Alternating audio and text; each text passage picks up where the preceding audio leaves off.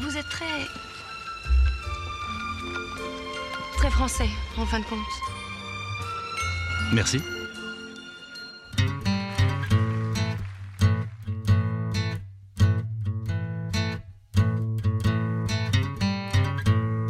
FPL Froggies, le rendez-vous francophone des fans de la Fantasy Premier League. Bien, bienvenue dans la troisième saison de FPL Froggies. Euh, on a on a mis le temps, on a repris tout doucement. Nous, on a on a on a on a bossé le foncier. On s'est on s'est parmi au podcast le 1er juillet euh, comme euh, comme tout le monde. On a attendu le 1er août. Mais là, on est, euh, on a la forme et puis on est très content de vous retrouver. Comment ça va, Benjamin? Salut Romain, ben ça va très bien. Ouais, on s'est, on s'est euh, réservé une petite pause. Là, on, revient bien frais avec de, bons objectifs. Faut qu'on profite d'avoir des objectifs hauts euh, pendant les premières journées parce qu'il faudrait pas que d'ici la dixième, on, on, les ait revus à la baisse. Mais cette année, je sais pas, je trouve que il y a pas mal de, il y a pas mal d'options, il y a pas mal de, de jeux différents. Il je trouvais que ça bougeait beaucoup en pré-saison, pas forcément au niveau des transferts, mais même s'il euh, y a un template quand même qui se dégage, on, on voit qu'il y a quand même des stratégies euh, assez diverses, avec par exemple euh, euh y aller fort derrière ou plutôt jouer avec avec des milieux mid-price et puis il y a le grand, le grand cas des premiums, parce que les premiums se, s'accumulent en première ligue désormais, donc euh, il va bien falloir faire des choix. quoi. C'est clair. Euh, je pense que oui, euh, sur cette euh, sur cette première journée, il va y avoir euh, deux grosses tendances, je pense. et moi, je bon, on va on va on va parler de nos drafts vers le milieu de l'émission, mais je pense que je vais me positionner assez fortement là-dessus entre euh, surtout sur la façon dont tu tiens compte de la première journée, euh, sur, sur des choix. Est-ce que tu, est-ce que tu fais ton équipe euh, sur sur 4-5 journées? Est-ce que tu vas faire des choix plus orientés sur la première, notamment au niveau des premiums? Il y a des y y a des choix rapidement très intéressants. pour le coup, on a on n'a pas fait de de vraies émissions bilan de la saison dernière. On l'avait fait un petit peu pendant le pendant le live avec avec euh, avec les copains du, de la mini league, euh, de live multiplex de la dernière journée où on avait un peu balayé euh, ce qu'on a, nos regrets, nos réussites, etc.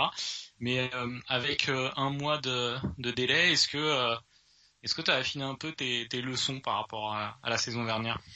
Ouais, tu sais que moi j'ai le j'ai quand même le don de louper mes débuts de saison, donc c'est une vraie problématique. Donc là, très franchement, moi je suis, je suis partagé. Je, je sais que je sais que le jeu doit quand même garder un aspect fun, donc d'avoir quelques différentiels ou d'avoir des joueurs qui, euh, qui te plaisent, c'est quand même fondamental pour apprécier le jeu. Maintenant, si tu euh, commences ta, saison sans euh, le moindre joueur qui a un ownership au-delà de 40%, tu peux quand même très très vite te tirer une balle dans le pied. Et après, sachant que derrière c'est quand même très très difficile de récupérer le retard. Donc moi, ne, ne pas refaire l'erreur que j'ai fait l'année dernière, euh, même si mon choix n'avait pas été euh, hyper clivant, euh, il était plutôt cohérent sur le, départ de la saison. C'était, Bruno Fernandez à la place de Salah. Sur les deux trois premières journées, ça avait été plutôt cohérent. Après, c'était parti en cacahuète. Mais, voilà, plutôt partir sur une ossature, pas vraiment template, mais en tout cas, moi j'ai privilégié des joueurs et des structures d'équipe qui sont déjà en place depuis deux trois années. Donc euh, des équipes qui savent jouer ensemble, même si j'ai mis quelques nouveaux éléments, parce que tu es obligé de les mettre, mais euh, ne pas partir sur euh, sur des, des, équipes qui me paraissent encore un petit peu en chantier ou en transition. Donc plutôt ça, et puis et puis après ben, me réserver la possibilité de pouvoir sauter sur ce qu'ils appellent les, les bandwagons, quoi, les les joueurs qui d'un coup font, font des points, ne plus savoir qu'en faire sur les deux trois premières journées et plusieurs fois, euh, on en a souvent discuté. Plusieurs fois, moi, j'étais réticent à rentrer ces mecs-là parce que je me disais ouais, c'est un feu de paille, ça va pas, ça va pas continuer. Mais finalement, c'est des mecs qui te mettent euh, très rapidement en dedans. Il y a eu Marez à une époque, il y a eu euh, Bowen l'année dernière. Tu vois, ces mecs-là, même si c'est très template, même si c'est mainstream et tout, je pense qu'il faut quand même les rentrer, quoi. Ne serait-ce que pour protéger ton rank et puis faire la différence après, quoi. Je, sais pas, je sais pas toi Je, sais que tu m'as, tu, on, va pas spoiler, mais tu m'as envoyé ton draft. J'étais assez surpris parce qu'il est beaucoup moins template que le mien et j'ai l'impression que t'as une approche assez différente euh, cette année. Ouais, je, suis vraiment sur une approche avec. Bah, je pense que t'as été surpris par euh, notamment deux joueurs qui ont une fixture assez horrible en première euh, en première journée, qui jouent qui jouent City et Liverpool peut-être. Mais Mais oui, non. Alors sur les sur les leçons euh, sur les leçons de la saison dernière, bon, euh, n'ai pas énormément. Je pense pas que je vais révolutionner non plus euh, ma façon de jouer cette année. Néanmoins, euh, dans les petites choses, petits regrets, je pense qu'à certains moments de la saison, j'avais peut-être deux, j'avais même trois paris en fait euh, au milieu. C'est quand, quand je parle de paris, je parle de pas de joueurs euh, à 4,5 5 hein. ça pour moi tu, tu perds euh, tu, tu risques rien à, à, à, à tester des choses ou alors des, des cheap défenseurs un peu exotiques etc. Je, je pense plutôt au milieu de terrain entre 5,5 et 8 où j'avais à un moment de la saison pas mal de j'en avais deux trois qui étaient qui étaient pas des titulaires assurés qui étaient donc pour le coup des paris et je pense que c'était vraiment trop, quoi. Je pense que ce, ce, type de ce type de joueur dont où tu qui est pas vraiment nailed, mais euh, où tu as un bon pressentiment et tout, tu peux t'en permettre un, mais pas deux et certainement pas trois. Donc euh, ça, je vais éviter. Et ça dépend aussi des périodes de la euh. saison. Hein. Tu peux te le permettre peut-être au départ sur les 4-5 premières journées, tu peux te le permettre en fin de saison,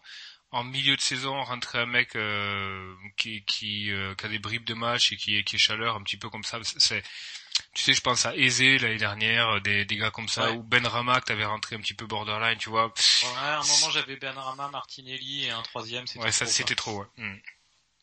Donc ça, je vais essayer d'éviter de éviter de refaire ça.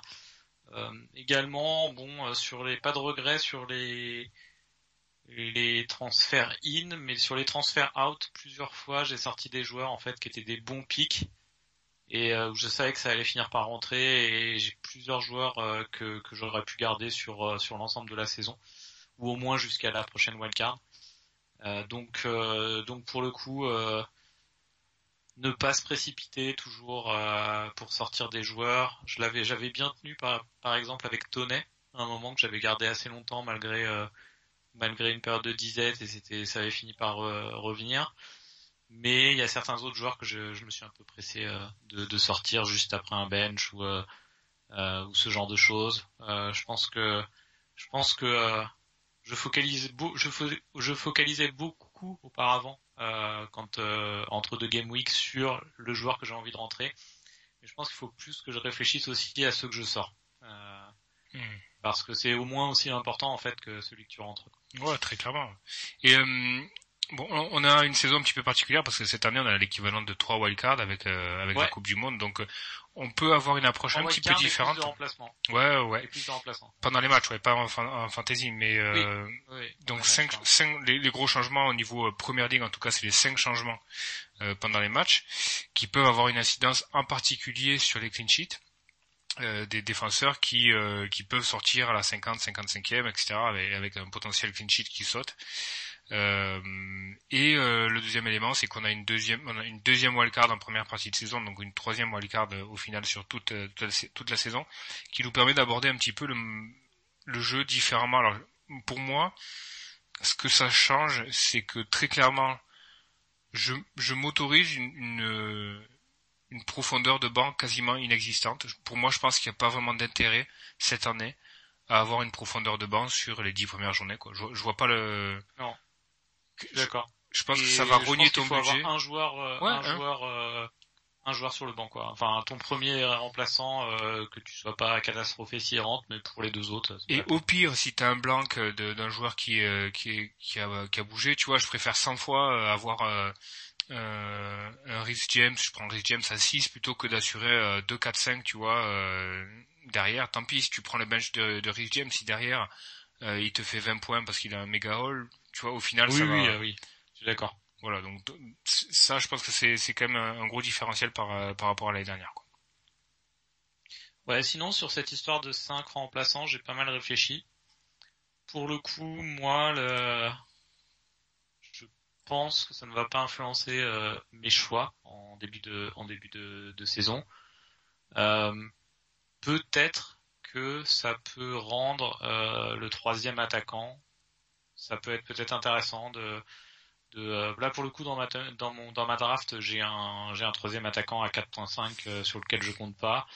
Mais peut-être que cette euh, cette histoire de de 5 remplacements par match peut rendre un attaquant à 5 5 et demi assez intéressant à mettre en premier sur le banc. Je vois que ça en fait. Sinon pour le reste pour le reste, je, je, suis pas, je vois, je vois pas de gros changements à ma stratégie dû à ça.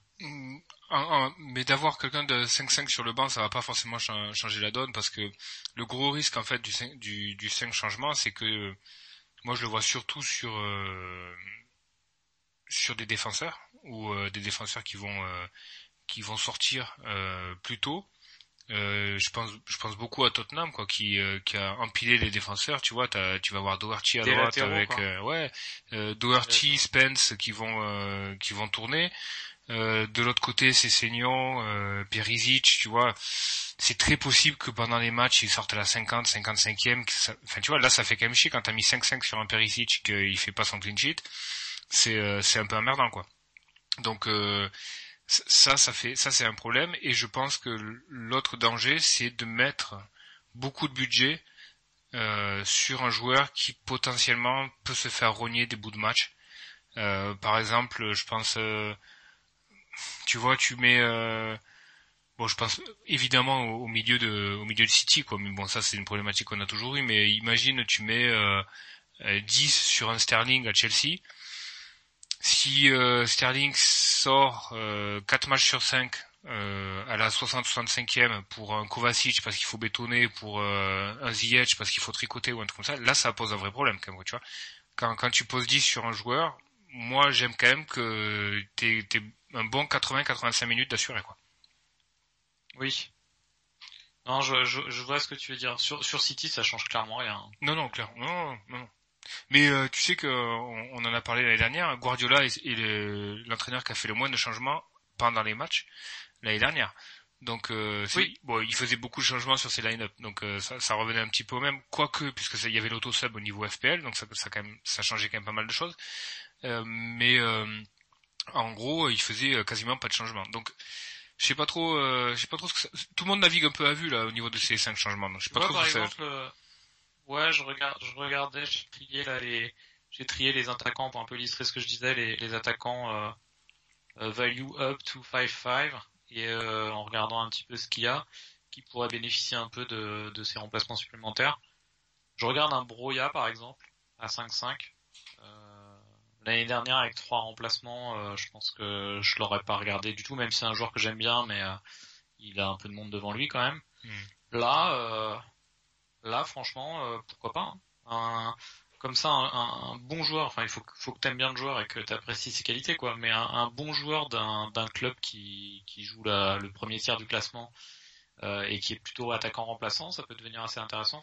Ça peut, mais le problème, c'est qu'un un, un Broya, le profil Broya, à 5-5, ce mec-là, il rentre, il rentre dans quel scénario de match? Il rentre quand, quand son équipe est menée? Euh, il rentre dans des conditions, tu vois. Euh, non, pas forcément. Tu crois il, peut rentrer aussi pour faire souffler euh, euh Avert, euh, qui, qui a un match de Champions League dans trois jours. Il y a déjà 2-0, il rentre. Quoi. Ouais, c'est vrai aussi. Bah, c'est quand même tendu de mettre un million, un million là-dessus par rapport à un 4-5. Bah, ouais, ça, ça se réfléchit, mais ça, me, ça me paraît quand même, ça, me paraît quand même tendu, quoi. Ou alors, faut vraiment que tu le mettes sur un attaquant qui a, qui a un profil de, tu sais le mec qui, euh, qui rajoute les points euh, un peu comme à la pétanque quand la main est gagnée, tu vois. Euh, tu, le mets, tu mets sur un Alvarez à City, tu le mets sur un euh, tu sais à l'époque il y avait Zeko. Ouais. pour le coup, je vais pas le mettre sur un City ou Liverpool parce que là j'ai vraiment besoin des trois spots quoi, mais... Oui, bien sûr. Mais, mais une équipe de une équipe sur laquelle j'ai pas je remplis pas mon, non plus mon squad hmm. avec du mais qui est forte du style Arsenal, Spurs, Chelsea, pourquoi pas quoi. Ouais, mais des, des, des profils comme ça à des 5-5, il y en a pas énorme. Hein. Parce que tu parles de, par exemple, Nketia, Nketia, il a quoi? Il est à 7, je crois. Il est hyper cher, tu vois. Là, c'était un bon profil, tu vois. Mais bon, à 7, c'est, c'est complètement délirant de mettre 7 dessus, quoi. Ouais, mais il a eu, son prix, c'était avant le, avant l'arrivée de, de Jésus. Mais donc, lui, il oui. un peu niqué, quoi. Ouais, bien sûr. Il y a Benteke à 5,5, si tu veux, mais. Ouais, Benteke. Il y a Armstrong aussi, de Southampton. Tiens, j'ai lu, euh, ça me fait penser Benteke, toi qui aimes les stats un peu un peu ouf. Benteke a plus de buts en première ligue que Eric Cantona. c'est beau. je crois. Franchement, il faut que je, il faut que je vérifie, mais je crois que je crois que c'est ça. Je t'ai envoyé la, aussi la stat que Théo Walcott a plus de buts en Champions League euh, que Zinedine Zidane ouais, aussi. Ouais, très beau. Il y a des fois, il y a des trucs comme ça. Euh, c'est assez, c'est assez, euh, assez rigolo. à la stat entre Benteke et Cantona, elle fait mal. Après, c'est sur la longévité, mais, mais quand même, c'est beau. Ouais, c'est à vérifier, mais Benteke, à un moment donné, m'a remetté quand même pas mal. Il c'était vraiment solide. Là, il y a qui, euh, qui est devant lui à, qui est devant lui à, à Crystal Palace? À Crystal Palace. Un peu tout le monde, hein. Euh, non, mais t'as Mateta, t'as Zach qui ah. peut jouer, euh, qui peut jouer Hudson devant. Edouard. Euh, Hudson Edouard. Euh, ouais, il y a du monde. Ouais, ouais. mais j'ai envie de te dire même Jordan Ayou dans les, enfin tu vois, Benteke, euh, c'est, il commence à avoir dangereusement le profil d'Andy Carroll, tu vois. Pour le coup, cette histoire de 1 million supplémentaire pour euh, faire passer ton attaquant euh, useless de 4-5 pour un Broya par exemple, moi j'aime bien. Hein. Je vais, je vais re-réfléchir un peu ma draft ce soir pour voir si je peux pas, si je peux pas trouver ce million quelque part. Mais bon. Euh, pour le coup, bah, on a, on a ouvert il y a quelques jours la, mini league. Hein, c'est le retour de notre mini league. On, a déjà une trentaine d'inscrits alors que c'était non, alors qu'on est euh, jours avant le, quatre jours avant le, la première game week. Euh, et c'était notre, euh, c'était notre, euh, je pense que c'était, on, avait, on devait avoir ce nombre de joueurs en fin de saison l'année dernière. Donc c'est cool. On va, on va, on va relancer le tweet. N'hésitez pas si vous nous écoutez là, si vous, si vous écoutez ce podcast et que vous avez envie d'inviter des, des des potes à vous. Euh, donc le, le but c'est qu'on on positionne un peu notre mini league comme une mini league francophone, mais euh, mais après euh, après inviter qui vous voulez. C'est on suivra on suivra les les classements, les les meilleures montées descentes au classement dans dans le podcast toutes les semaines. Et puis on a des ambitions, hein, je pense. On va, on se, on se donnera nos, nos ambitions de, de saison en fin de podcast, Benjamin, si ça te va? Ouais, ouais. Ben moi, moi, ça va pas changé depuis l'année dernière. Je joue, ah je joue. Ouais, chaque année je joue pour la gagne. Un peu. tu joues la gagne de la, de la mini league Bien sûr. Non, je joue la gagne de, du, du, du jeu total. D'accord. Et ça passera forcément par la, par la gagne de la mini league. Non, non, on reviendra. A priori, a priori, ça devrait se, ça devrait se faire, ouais. Comme ça, mais euh... ouais, non, non, moi j'ai quand même des objectifs un peu plus réalistes. Ouais, non, mais euh, moi, moi, aussi, mais euh, en tout cas, euh, faire du, du, mieux possible et puis on, on, verra nos objectifs à la fin, à la fin du podcast plus plus réaliste. Mais depuis quand même deux trois années, le jeu c'est quand même hyper tendu et ça, ça devient quand même ça devient assez assez difficile de performer quoi. Réaliste mais mais ambitieux moi, parce que pour le coup la mini league, donc on le rappelle, victoire de Hugo la, la, saison dernière après une grosse première saison de, de Pierre mais euh, la deuxième partie de saison, euh, Hugo, euh, Hugo, a été énorme au niveau.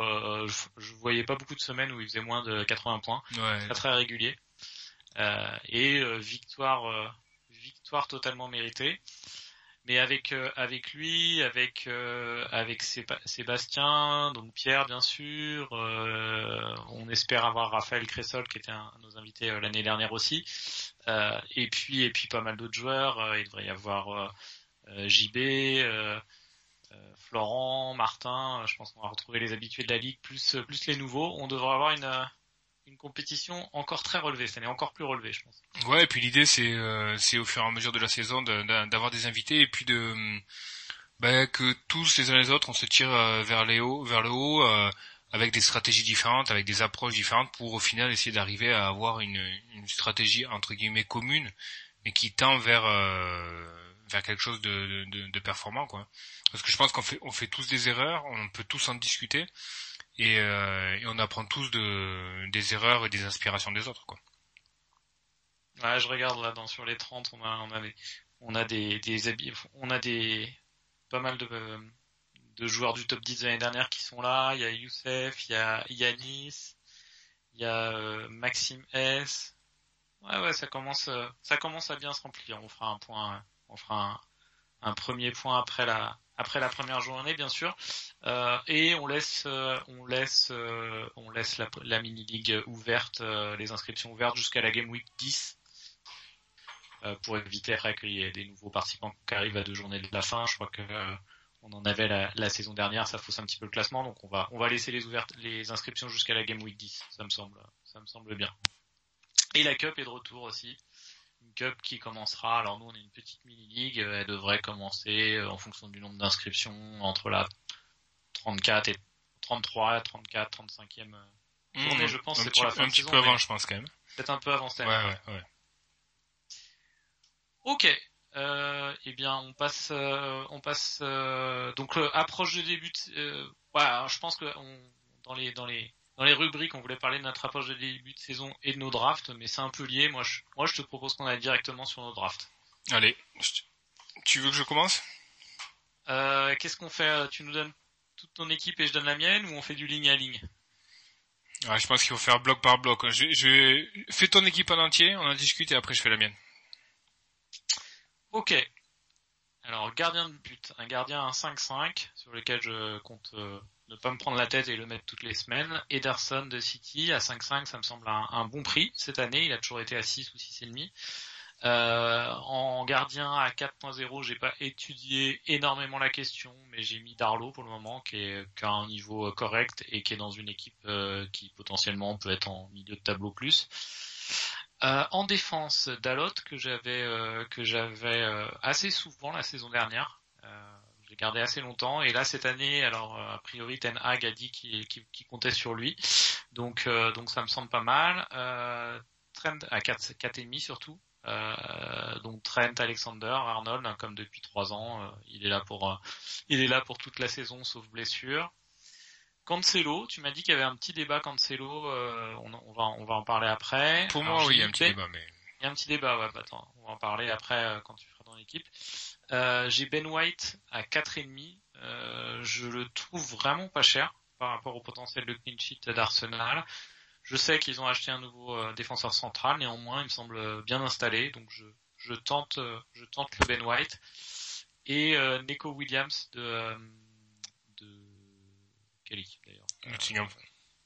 Ouais, Nottingham à 4.0 et qui a priori, euh, a priori, on va parler en fin de, enfin plus tard dans le podcast des, trois promus, euh, qui a priori devrait jouer. Euh, milieu de terrain, euh, Neto des Wolves à 5,5, euh, Bowen qui commence à City et qui est beaucoup plus cher cette année, mais qui me semble un joueur très fiable, 8,5. Euh, Mohamed Salah à 13, Luis Diaz à 8 et Bailey d'Aston Villa à 5. Euh, Bailey Aston Villa à 5, euh, c'est, j'ai pas véritablement beaucoup réfléchi à la question pour être honnête. Je, je l'ai vu dans beaucoup d'équipes, je l'ai mis, mais euh, je, je vais me renseigner d'abord. C'est un, c'est un peu le spot euh, que je vais revoir par la suite. Euh, en attaque, moi je prends Haaland directement. Je, me, je ne me soucie absolument pas du Community Shield et je pense qu'il va tout exploser. Je pense que c'est un top 5 joueur mondial euh, et menace offensive les plus euh, impressionnantes euh, au monde actuellement. Donc euh, à 11,5 euh, à City, je me prends pas la tête. Je prends le gros Mitrovic qui est de retour. Le mangeur de pizza euh, est là et, euh, et a fait une énorme saison en, championship. Ouais, 30, Euh, 38, 38 buts, 36 buts, je sais, je sais plus, il a, il a battu le record de buts en championship, c'était 39, énorme. ouais. 39, Il a fini à 39. 39, ouais. Et euh, il se bat sur ce type de spot avec euh, avec Toney ou avec Solanke. Euh, il joue Liverpool en premier match, c'est pas l'idéal, mais euh, mais c'est peut-être un hold sur sur une grande partie de la saison, donc je le prends. Et puis puis en 4,5 Greenwood euh, en pour pour faire la point en, attaque, mais comme je l'ai dit, je réfléchis très sérieusement à, trouver un million pour pour l'upgrader en Broya. D'accord. Ok, euh, À toi. ouais, j'ai va- quelques interrogations sur, euh, sur euh, ton équipe. Sur mon équipe, bah, Ouais, allez, on ouais. commence par ça alors. Euh, Ederson 5.5. Euh, pour toi, il n'y a pas meilleur. Si tu veux partir en premium sur un gardien, pour toi, il n'y a pas meilleur value que Ederson à 5.5. Sachant que, en gros, Ederson, c'est euh, euh, c'est 2 ou 6 points, quoi. Parce qu'il Ouais, va faire très très points, peu. Il fait pas beaucoup d'arrêts. Il fait pas Et, beaucoup euh, d'arrêts. Mais en total de points, il est, je crois qu'il est numéro 2 la saison dernière sur les gardiens. Je vais vérifier ça. Euh... Est-ce bon, que tu bah, préfères pas euh, Bah, j'hésitais avec Mendy, mais, mais Mendy, euh, le fait qu'ils aient changé tout, qu'ils aient des nouveaux défenseurs centraux, euh, j'ai envie de voir quand même. J'ai envie de voir, euh, ça me fait baisser un peu la, le pile de la, de la défense de Chelsea. Tiens, moi je vais prendre un. Il y aurait Lloris, par exemple. Ouais, je crois que je préfère Lloris. Mais tiens, je vais prendre un, un bet euh, parce qu'on est on est au premier euh, premier épisode de- du podcast, donc il faut quand même prendre des, des bêtes. Pour moi, Mendy va perdre sa place de titulaire euh, pendant la saison à Chelsea. Pour Kepa? S'il reste, oui. Sinon, pour un autre. Je le trouve hyper sloppy, quoi. Depuis le, depuis la, fin, de, la fin de l'année dernière. Là, sur les matchs amicaux, il fait des erreurs. Je trouve que ça, ça va pas.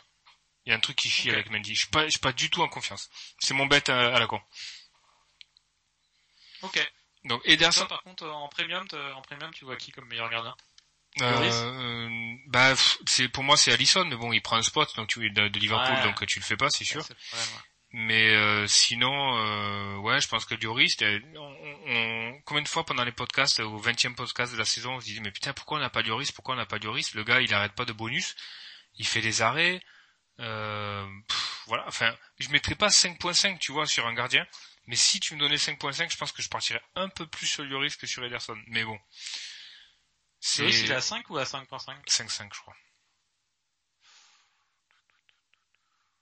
Ouais, je préfère Ederson. Ouais, ouais. Non, mais je comprends. Hein.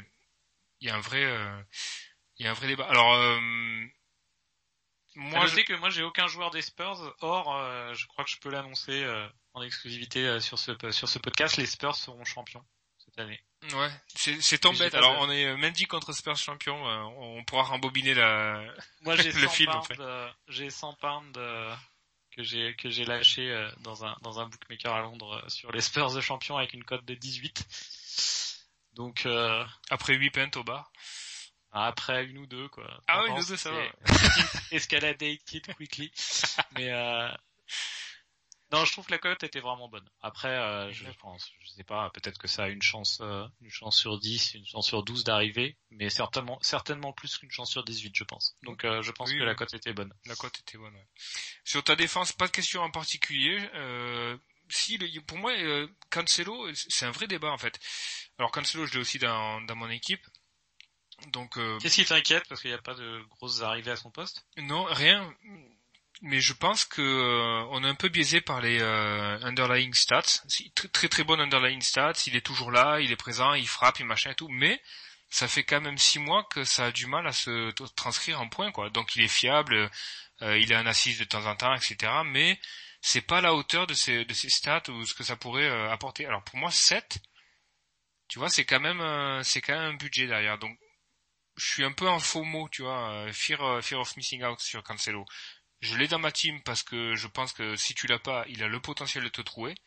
Mais j'ai une porte ouverte sur Cancelo si derrière c'est pas parfait, tu vois, si je me dis bon, il a du mal à justifier le prix, ben tu vois, un Cancelo, tu le redescends en, en 5 ou quelque chose comme ça, ça te permet de monter monter tes autres défenseurs en Rhys James, en Chilwell ou des choses comme ça, tu vois qui sont euh, qui sont aussi intéressants. Alors pour l'instant ça, paraît un peu le chantier de Chelsea, mais pour moi Cancelo il est pas nailed comme un comme un Trent euh, pourrait l'être dans mon équipe. Je sais que Trent comme toi euh, il va faire toute la saison hormis blessure ou hormis changement de philosophie de jeu dans Liverpool, mais je pense pas que ça soit le cas.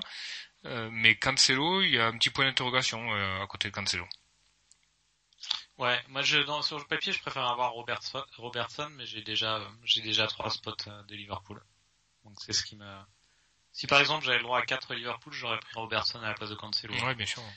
Mais là, euh, Alors, ça nous... que j'ai vraiment envie d'avoir Luis Diaz. Ouais, voilà, ça nous propulse un peu vers ton milieu de terrain. Alors, donc je pense qu'un peu comme tous les managers FPL, euh, tu t'es posé la question euh, entre Robertson et Luis Diaz, sachant que Salah c'était alors Salah pour toi c'est c'est c'est c'est lock, c'est mais bon il y a débat et je vois, je vois quand même pas mal passer de teams sans Salah.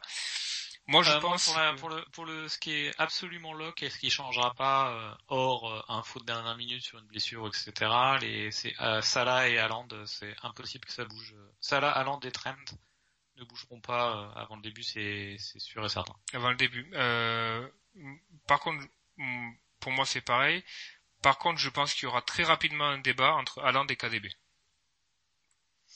À partir du moment où Haaland aura un peu moins de temps de jeu et qu'on va s'apercevoir que KDB est à la baguette et qu'il est quasiment dans tous les assists, etc., qui bonus et tout, je pense que il va y avoir un vrai gros débat. Faut voir qui prend les penalties aussi, hein. Donc euh, parce que KDB ah, fait pas 12, ouais.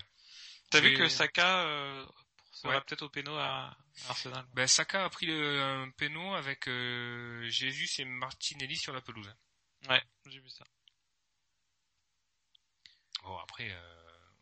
Non, Luis Diaz, euh, Ouais, Luis Diaz je par trouve- rapport à je le trouve en, en- sur une pente ascendante. Je pense qu'il a fait une super, super intégration rapide en milieu de saison. C'est toujours compliqué. Et là, c'est ça, c'est la saison où il pète tout. Ça me fait un peu penser à, à Bruno, qui était arrivé euh, en milieu de saison à United et qui, et euh, sur sa première saison entière avait avait tout pété. Je le vois bien comme ça euh, sur euh, sur pour Luis Diaz. Je pense qu'il est devant, il est devant Jota sur la, dans, la, dans la rotation. Il y a plus Mané. Voilà, je, je vois pas ce qui va l'empêcher de, de tout exploser. hein. Est-ce que tu as considéré Nunez dans le Darwin, dans le Non, parce que, euh, enfin, il est aussi intéressant, mais euh, Il est à 9, c'est ça? il est, il est, il est, ouais, il est attaquant, donc ses points, ses buts euh, marquent moins de points qu'un milieu de terrain, quoi, tout, tout bêtement. Et il est un million plus cher, je crois que je crois qu'il est mis à 9. hein. Je suis pas sûr, mais il me semble. Il est à 9, ouais. Ouais, ouais. Donc non. D'accord. Après, euh, c'est un bon, euh, c'est un bon euh, euh, Darwin Nunez. euh, Enfin, s'il y a blessure de blessure de Salah ou de Luis Diaz à un moment, euh, ouais, non, je crois que je passerai à Robertson si c'est le cas. Mhm. Non, je le, je le vois qu'en quatrième ou cinquième choix euh, Darwin pour le moment. Ok. Euh, Salah, on revient pas de dessus. Bowen, t'en penses quoi Ouais, alors bon, Salah, on revient pas dessus, y a pas, y a pas à justifier. Euh, Bowen. Alors, moi, ça, ça va te surprendre, mais je, je m'arrête pas du tout sur la Game Week 1. Pour moi, quand tu fais un pic, euh, la, la- Pareil. la Game Week 1, ça, il peut, enfin, tu vois, Bowen peut très bien, euh, peut très bien euh, faire un rôle contre, euh, contre euh, City, c'est vraiment pas un, souci. Moi, j'aime bien le pic. Il a, il a, il a des bonnes matchs, il a des bonnes matchs, euh, des bonnes fixtures euh, de entre 2 et 5 après. Ouais, ouais, moi j'aime bien le pic, euh, c'est c'est plutôt bien, 8 et demi. Euh, Il y a un chouïa cher, mais un chouïa cher, il y a Skamaka qui vient euh, qui vient d'arriver à West Ham. Donc Skamaka, euh, c'est un attaquant, un euh, attaquant. central euh, qui bouge pas de, il bouge pas du. J'ai beaucoup suivi parce qu'en fait, il était, il a été très longtemps annoncé au PSG. Donc je- j'en ai entendu beaucoup parler dans les dans les podcasts de culture PSG. Très bon podcast d'ailleurs, je le conseille pour euh, les fans de Paris. Euh, et donc euh, ouais, c'est un attaquant euh, 1m80, 1m95. Il, il doit être, il doit faire Sébastien Allaire un peu comme job. est-ce qu'il vient pas un peu rogner le, la pile de Bowen dans la surface? Ah, Est-ce je que par exemple parce sur les que- phases de contre, tu vois par exemple sur les phases de contre ou les euh, de, de de West Ham, là où Bowen où- a quand même pas mal marqué l'année dernière, tu sais où ça prenait très vite de la vitesse avec euh, Ben Rama qui portait le ballon ou Antonio, tu sais qui qui qui cassait le premier rideau et où Bowen était très souvent à la finition avec euh, Fornals ou avec euh, et avec plus Fornals d'ailleurs que Antonio qui était souvent là pour pour débroussailler un peu le le premier rideau. Est-ce qu'il va pas rogner un petit peu le, ben le ce que- les Anglais disent le end product de, de Bowen quoi Moi c'est mon c'est un peu mon interrogation et ça rejoint un peu ce que je te disais au début de- du podcast. Moi j'ai quand même privilégié des, des structures d'équipe qui n'ont pas été fondamentalement changées quoi. Alors Bowen, je pense pas que sur les sur le contre-attaque, je pense que Skamaka est assez lent, en tout cas moins Ouais. rapide que Benrama, Bowen, etc. Donc euh, je pense pas que ce soit le premier à se projeter en avant. Donc là là-dessus sur les contre-attaques, je pense pas. C'est plus euh, est-ce que euh, euh, est-ce que il va plus de fois déborder pour centrer plutôt que de se remettre dans l'axe pour aller frapper comme il faisait l'année dernière parce qu'il a un grand euh, il a un grand point de fixation au milieu sur lequel envoyer des ballons. euh, Mm. je sais pas. Après, quand je regarde sur ce type de spot, euh, bon, le, le, le, le- je, je peux, euh, j'ai, j'ai 0.5 euh, en banque. hein. Pour moi, ça me semble vraiment important d'avoir euh, minimum 0.5 en banque en commençant la saison et de pas être à zéro. Ouais, moi j'ai beaucoup joué avec le avec les line-up aussi. C'est vrai que c'est très très tentant de de partir avec zéro parce que ça te permet de de monter un un poste. Par exemple, un gardien en 4.5, euh, tu le passes en 5. Mais euh, je retombe toujours aussi sur cette idée de garder 0.5. Ouais, c'est trop important. Je pense que c'est vraiment trop important. Mm.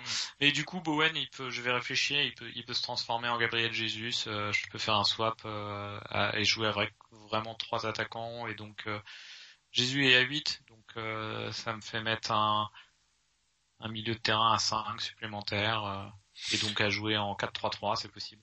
Mais euh, Hmm. je, pour le coup, j'aime bien Bowen et ça, le fait qu'il- que je le vois dans très très peu de templates me plaît bien aussi.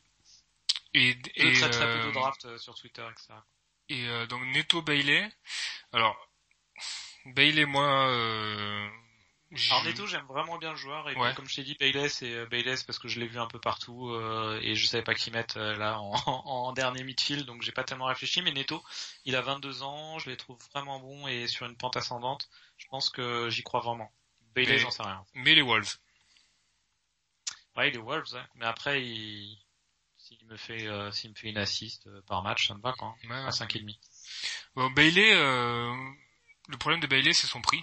C'est-à-dire que s'il était à 5.5 ou 6, il n'y aurait pas vraiment de débat. Mais là, à 5, t'es- t'es- c'est un peu genre de... T'es un peu forcé à consommer, quoi, tu vois. C'est c'est genre... euh, ben, là, à 5, est-ce que tu peux vraiment refuser le spot de, de mec qui est, va être titulaire sur les premiers matchs avec Villa, qui est quand même très chaud sur la pré-saison? C'est euh, c'est compliqué de, de, de partir sans Bailey. Moi, pour l'instant, il n'est pas dans mon draft, mais il, il va, il vient, il sort, et c'est très, j'ai beaucoup de mal à, à, prendre la décision. Le, le truc qui me chagrine un peu avec Bailey, c'est que c'est justement son price tag qui est, euh, qui est hyper intéressant, c'est-à-dire qu'il est à 5, donc par rapport à la value qu'il représente, c'est très intéressant. Maintenant, si Bailey se trouve ou ne fonctionne pas, il passe très vite à 4-9. Et alors là, tu as un milieu de 4-9. Et pour le monter, c'est chaud. hein. Parce que même si tu as gardé 0.5 en banque, tu as 4-4. Euh, t'es obligé de t'es obligé de rogner sur tes autres lignes quoi. Ouais, je vois ce que tu veux dire. C'est un peu chiant, c'est un peu le truc qui, qui m'emmerde un peu avec euh, avec Bailey. C'est- En gros, c'est c'est un, c'est un pari, soit ça marche après, et le mec il passe à il passe à tu l'as pas et qu'il et qu'il a des et qu'il a des returns pendant 3 game week, il va passer rapidement à 5-4, hein. Pas- peut-être pas 5-4 mais euh, 5-2 ouais. 53. Mais en tout cas, bon, tu feras pas une énorme value avec lui, quoi qu'il en soit. Mais déjà, l'idée de pas en perdre, c'est c'est énorme. Et mais c'est un vrai pari, c'est un vrai pari. Et moi, actuellement, j'ai pas vu assez Bailey jouer. En plus, il est hyper fragile physiquement. Et euh, Villa, euh, bon voilà, euh, même si Gérard a dit que Bailey avait avait forcé son destin et qu'il était quasiment obligé actuellement de le mettre de le mettre dans le 11 de départ, je pense que Bailey c'est un peu le profit du mec qui saute assez vite aussi si ça si ça fonctionne pas. Ouais, Ah oui, t'as- tu prends pas de. T'as Jacob Ramsey, tu peux passer, tu peux passer à deux devant avec Ings et Watkins, il y a toujours le même problème. Tu peux déplacer Coutinho. Euh, Il y a énormément d'options, quoi, tu vois. Il y a, euh, je vois. non, c'est pas Benjamin Cornet. Euh, si, Si, non, Cornet. Cornet, non, Cornet, Ah non, il à Cornet, il a- non, non, il était à Burnley. ouais. Euh, comment il s'appelle le... Enfin bon, bref, ça, m'échappe, mais il y a énormément de, possibilités de changer euh, le line-up de, Villa quoi. Donc euh, c'est un gros pari. Soit ça marche, ça passe et ça te propulse très vite, très haut. Soit euh, soit ça chie un peu quoi, tu vois. Je pensais à Traoré. Il y a Traoré, il y a Sanson, il y a Camara, tu vois, t'as t'as Buendia. Il y a du monde quand même hein, au milieu Villa. Chanson avant qu'il lui prenne la place sur Oui, non, mais ça c'est clair. Non, mais ça c'est clair. Mais mais tu vois, Bailey, soit ça marche euh, direct et ça et ça part et, c'est bien, soit ça fonctionne pas terrible. Et sur ce spot-là, moi, dans mon draft, j'ai j'ai privilégié, j'ai Martinelli. Euh... Alors, On va, on va, on va juste passer, on va passer à ton équipe. J'ai juste besoin de ton avis sur deux, deux derniers spots, oui. euh, Ben White et Mitrovic. euh, Ben White, euh, je suis pas fan parce que je pense que euh, il peut se faire bouger, de, il peut se faire bouger derrière. Euh, déjà parce que euh, ça peut changer de, de, de line-up. Tu vois, il y a- ils ont quand même fait venir Zinchenko. Quand Zinchenko, il peut apporter quelque chose. Alors, il y a plein de gens qui disent, ben, il va jouer euh, au milieu. D'autres qui disent non, il va jouer à la place de Tierney, mais Tierney est toujours blessé, etc., etc. Donc, euh, est-ce que ça va jouer à 4 derrière? Je pense que ça va jouer à 4 derrière. Hein Hein? Zivchenko, il est pas très fort. Je, sais pas. Il est pas très fort. euh, Non, il, vaut pas ont- 5, mais si c'est un 5 qui joue au milieu. Le, le problème de White, c'est que t'as, bon, t'as Gabriel qui est nailed. Je pense que Saliba va l'être. Euh, et après, derrière, bah, est-ce que ça joue, euh, t'as déjà deux centraux là? Est-ce que ça joue à trois centraux ou est-ce que ça joue à, avec Gabriel, Saliba et, euh, et Tierney et Tomiyasu? Avec euh, Zinchenko. Enfin, tu vois, pour moi, il y a un point d'interrogation, en fait. Donc c'est ça qui m'embête un peu. Avec, euh, mais c'est Et Mitro? Les gros Mitro? Ouais, ben gros mitro, euh, gros mitro, j'aime bien, c'est fun. Mais euh, mais je pense que sur ces équipes-là, qui fonctionnent bien en pré-saison, qui fonctionnent bien en championship, on nous met quand même le fait que la marche entre la championship et la première ligue est quand même énorme. Et que Mitrovic va pas devenir mauvais du jour au lendemain en passant en première ligue. Mais par contre, il va être beaucoup plus sevré de ballon que ce qu'il avait été en championship, quoi. Tu vois, Fulham va pas ah pouvoir mettre, Fulham va pas pouvoir mettre en place son jeu contre des équipes telles que, déjà des équipes, tu vois, comme Southampton, des choses comme ça, tu vois, où, qui sont pas des monstres de première ligue, mais qui ont déjà une, une, ossature et une structure qui leur permettent de, de... Non, mais à ce là il met, il met 15, il met 17 buts, c'est bien, hein. Ouais, 17, mais je te pose, je te pose une autre question. D'ailleurs, je suis surpris de pas le voir dans ton équipe, mais, euh, est-ce que tu préfères pas Bamford à 7,5, quoi? Bamford qui met un doublé hier en, en... Ouais, mais il y a beaucoup de différences en... Ouais, 7,5, je suis d'accord. Mais tu vois, je ah, au, même prix, au même au même prix, est-ce que je prends Bamford ou Mitrovic? Euh, Ouais, je prends Bamford. Imagine là, les deux sont à 7. Tu prends ouais, les deux sont à 7, je prends Bamford, ouais. Après Mitro, j'aime bien mais euh, mais voilà, est-ce que Fulham va pouvoir en plus d'un calendrier qui est pas top, est-ce qu'ils vont pouvoir mettre en place euh, quelque chose quoi? Il va quand même se faire bouger dans la surface, tu vois, il des Fulham il a, contre... il a, il a les pénaux. Il est. Euh... T'es sûr qu'il a les pénaux Titulaire. Ouais, il a les ouais. pénaux. Hmm. Ah, j'ai vérifié. Ouais, ouais, ouais. C'est fun. C'est vraiment fun. Il y a, y a moyen. Mais euh, je pense que de partir avec un. Après, bon, c'est pas le même prix et ça demande vraiment une refonte de ton de ton équipe.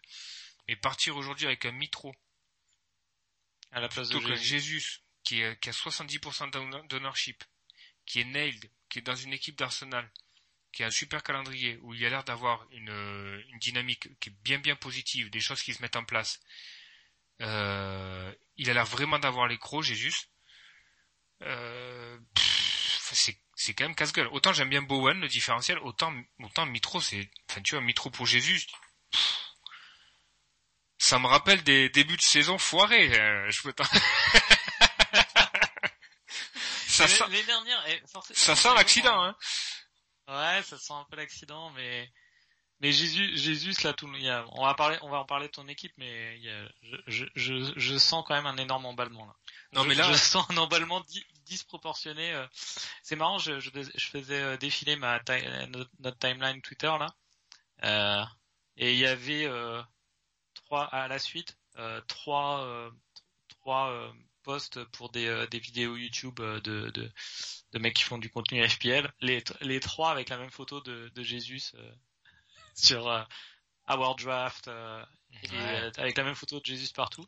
Je, je comprends hein, qu'il il va être numéro 9 à Arsenal, il est revanchard, Arsenal, il y, a, y, a des promesses par rapport à la saison dernière et tout, mais je sens quand même un, un emballement. Donc il est, il est worth of interest comme on dit, mais il y a, y a quand même un, un grand, grand emballement. Est-ce que tu as vu les, est-ce que as vu les matchs? Ouais, j'ai vu les highlights, ouais. Mais bon. moi, il y a un truc que j'ai beaucoup aimé. Alors, tu sais que je suis pas fan de Jésus. Euh, mais il y a un truc que j'ai vachement aimé. je, trouve qu'il a un body language qui est vachement bon. Il y a, t'as l'impression qu'il joue avec beaucoup moins de pression. Il, son corps est plus relâché. Il fait des contrôles, tu vois, genre à la brésilienne sur la plage. Tu sens qu'il y a quelque chose qui s'est, débloqué un petit peu chez lui. C'est quelque chose que j'ai ressenti aussi chez Grealish en le regardant là. Je trouve que Grealish, il y a une joie de jouer euh, il y a un truc qui, qui est en train de se passer quoi tu vois. Donc c'est deux joueurs que j'avais considérés dans ma dans ma draft. Grealish Grealish est très intéressant. Je suis d'accord. il y a un truc qui va se passer entre Grealish et Haaland et, et, ouais. Donc à un moment donné ça va fonctionner peut-être pas au départ là et puis bon bah, t'as pas envie de te frotter trop à la pépoulette sur les milieux. Mais euh, il y a un truc qui se crée. Et j'aime beaucoup l'attitude de Jésus. Et j'aime beaucoup l'attitude générale de l'équipe d'Arsenal euh, sur ce début de saison en, tout cas en, en pré-saison ça peut très vite, euh, ça peut très vite euh, retomber après un match nul poussif euh, au premier ou au deuxième match. Hein. Ça peut, bien sûr. Et, et d'ailleurs, ils ont un match très difficile. Et moi, je pense que je ah, pense Crystal Palace. Crystal Palace. Hein. Ouais, non, non, ouais, ouais, c'est tout à fait possible. C'est un, c'est un match très difficile à Crystal Palace. Mais voilà quoi. Enfin, tu vois, euh, attaquant d'Arsenal. Euh, et puis il a, il a ce profil, tu sais, Arsenal met beaucoup de ballons dans la surface. Lui, et, et on, on, en avait parlé sur, sur WhatsApp il y a, un mois.